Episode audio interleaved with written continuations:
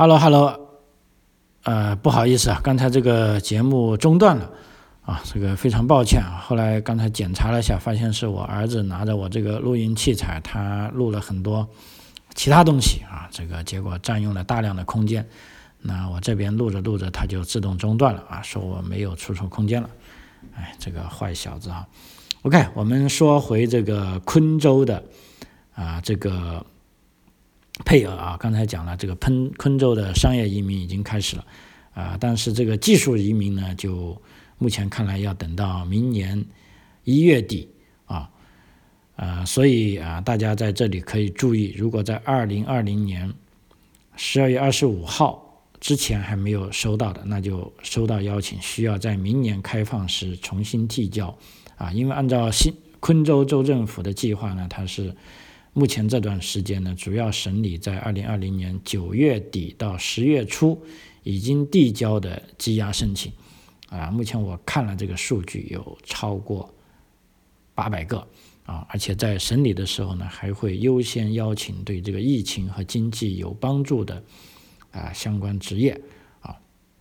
那么昆州的重点在哪里呢？跟大家讲一下，昆州政府他表示，这个本财年这个移民的重点呢，是一个是投资移民啊，啊，另二个呢是技术移民的这个小生意类别也将是他们的重点啊，同时也会提供足够的配额啊，尤其是这个 small business 小生意类别啊，我觉得这个。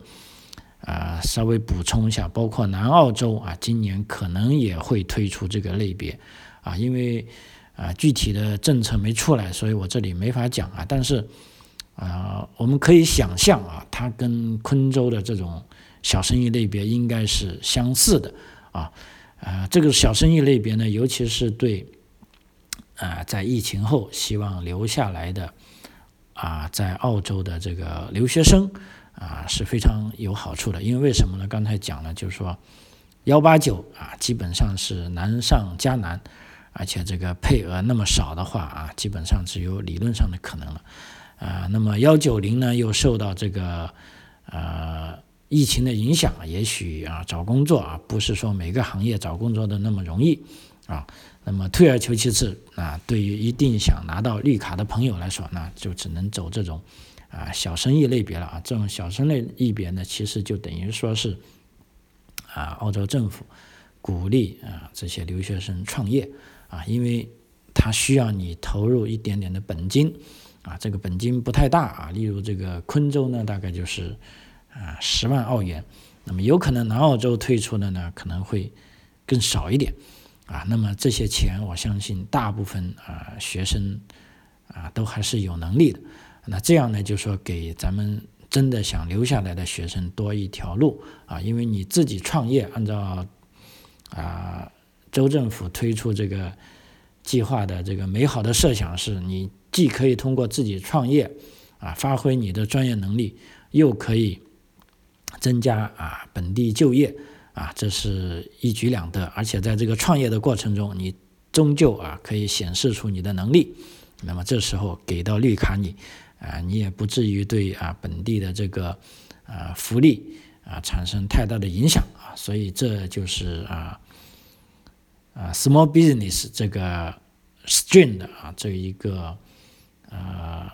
他推出政策的初衷。那既然是这样呢，我想大家就可以从这方面啊多去考虑一下，也就是说又多了一条路。那么至于啊包括这个南澳洲的这个。小生意计划到底怎么样呢？啊，我也现在正在做这些政策的呃查询跟这个询问啊，一旦时机成熟呢，我也会专门讲一期啊，因为这的确是一个新亮点啊，不得不讲啊。OK，呃，再下一个关于这个新南威尔士州啊这个最新的这个配额的报告啊，首先呢，我们收到确认的信息，就是说州政府已经收到了完整的配额。啊，也是跟之前计划一样啊，没有缩水啊。那么本财年它的指导思想呢，就是说还是遵循啊联邦移民局的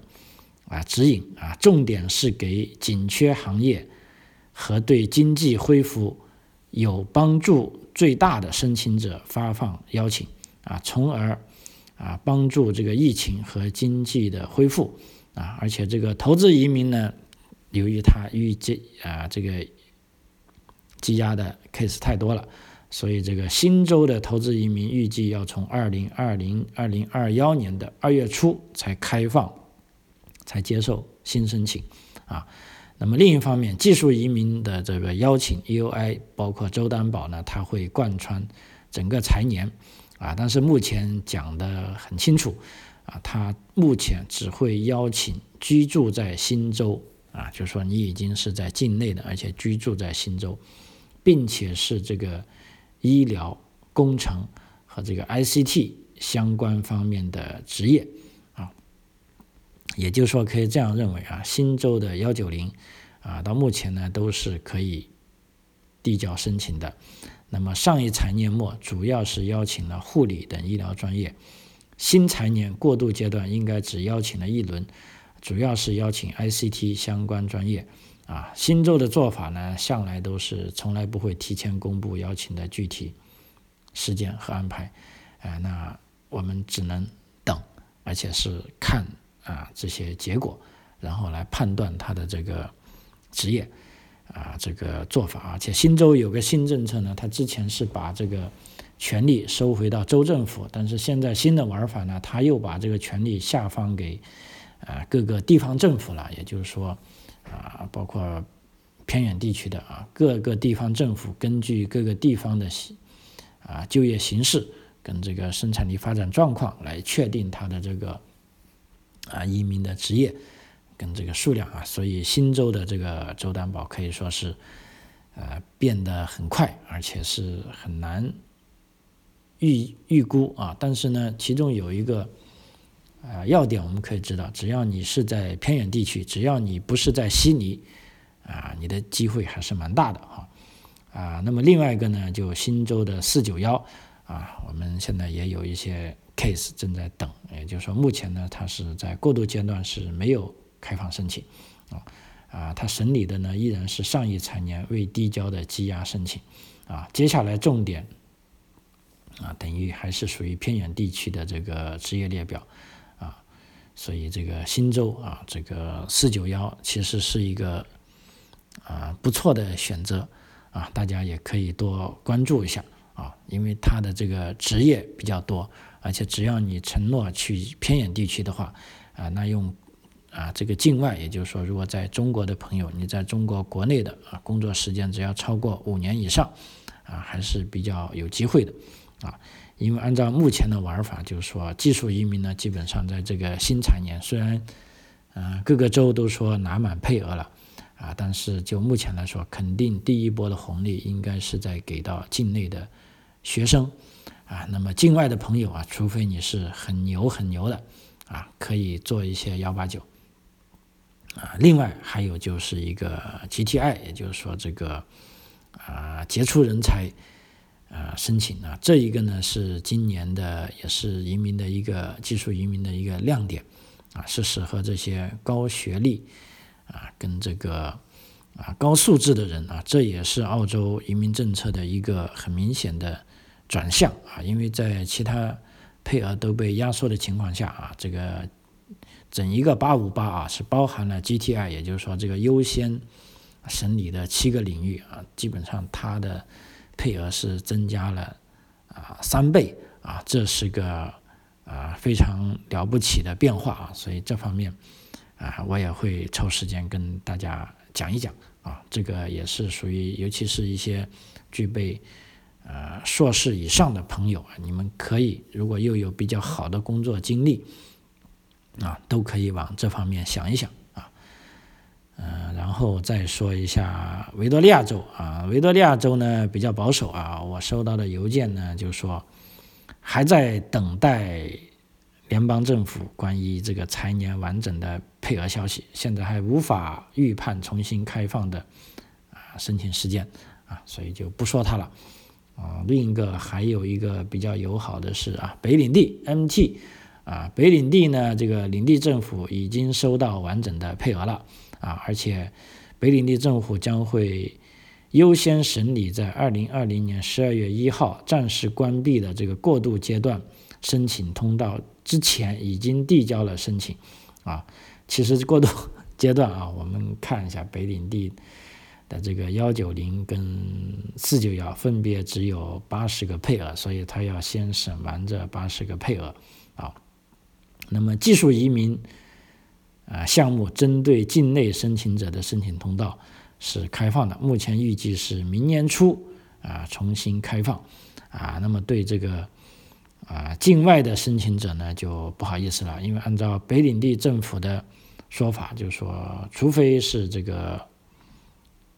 边界啊，就是说国境开放之后，他才会考虑接受境外的申请者啊。那么在目前的情况下呢，都不接受啊境外的申请者啊，所以这方面啊，就对呃这个时候可能很多在啊中国境内的。啊，有想移民的朋友会问啊，就说老张，现在我该怎么办？啊，老实说呢，呃，这个办法就因人而异啊。其实真的是，就像我们做移民的 case 都是很讲究因人而异的，因为这个不是流水线啊。如果你一旦做成流水线呢，那么这个失败的风险是很高的啊。所以我要讲的呢，就是说，即便啊，就是说能讲的一些，就是说。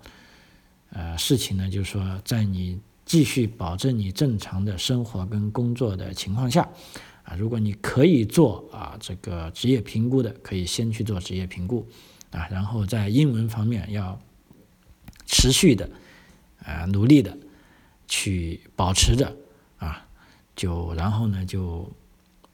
如果自己 DIY 的，就要最好一定要去移民局这个官网上去关注信息。啊，第二个呢，如果是需要老张这边做的，就跟老张这边的啊团队啊保持密切的联系啊，我们会把最新的情况告诉你。那你呢就负责准备啊，我们呢就负责提供这个政策指引啊。我觉得这样呢才是一个比较嗯靠谱的这个准备方式啊，而不是说啊把自己折腾的太厉害啊。啊，到最终以来呢，觉得自己付出那么大，却还没有等得到什么，这时候呢，这个落差会比较大，而且会导致自己很不开心。啊，这样其实我觉得不值得。啊，因为就目前我们做的这些朋友，啊，都是啊心平气和，啊，最终也都是获得了很好的结果，啊，都成功下签了。啊，因为在整一个合作的过程中，包括我们申请者的心态很重要。啊，啊，作为专业人员啊，律师跟顾问，我们会有我们的想法啊，但是咱们的申请者，你也要在很大程度上，你一定要信任我们啊，这样才做啊。就像我们律师所说的，如果你委托我干事情啊，你都不相信我，或者啊，你总是在质疑我，那其实这个是很痛苦的一个合作啊，甚至是没法合作下去的啊。那么在这个时候呢，就需要双方都做出一些让步也好啊，妥协也好啊，总是有一个方法可以大家来解决的啊。说起准备啊，就说啊，再多啰嗦一下，就这个这个，我相信很多朋友已经得到消息，这个目前这个 P.E. 啊 P P.T.E. 的这个英文考试啊，跟这个雅思。啊，他们的对应其实以前大家众所周知是有一个对应的环节的，但目前 PTE 呢，它自己调整了分数，啊，它的对应的关系呢，现在就大概是这样啊，低于六点五分的就考 PTE，目前来说是可以比较少的分啊，但是高于七分的，你现在考 PTE 就要以更高的分了，啊啊，但是呢，目前来说呢，只是这个是属于 PTE 这个培生公司它自己的一个政策。那作为移民局呢，它有没有采纳呢？现在还没有，而且移民局它是要通过立法啊来采纳的，所以对于我们大部分朋友来说，你还有三到六个月的准备时间啊。如果你要想用旧的标准的话啊，但是从长远的来看啊，移民局一定会采纳这个啊新的标准，就是说培生啊 PTE 他愿意跟雅思这么对应，最终还是会被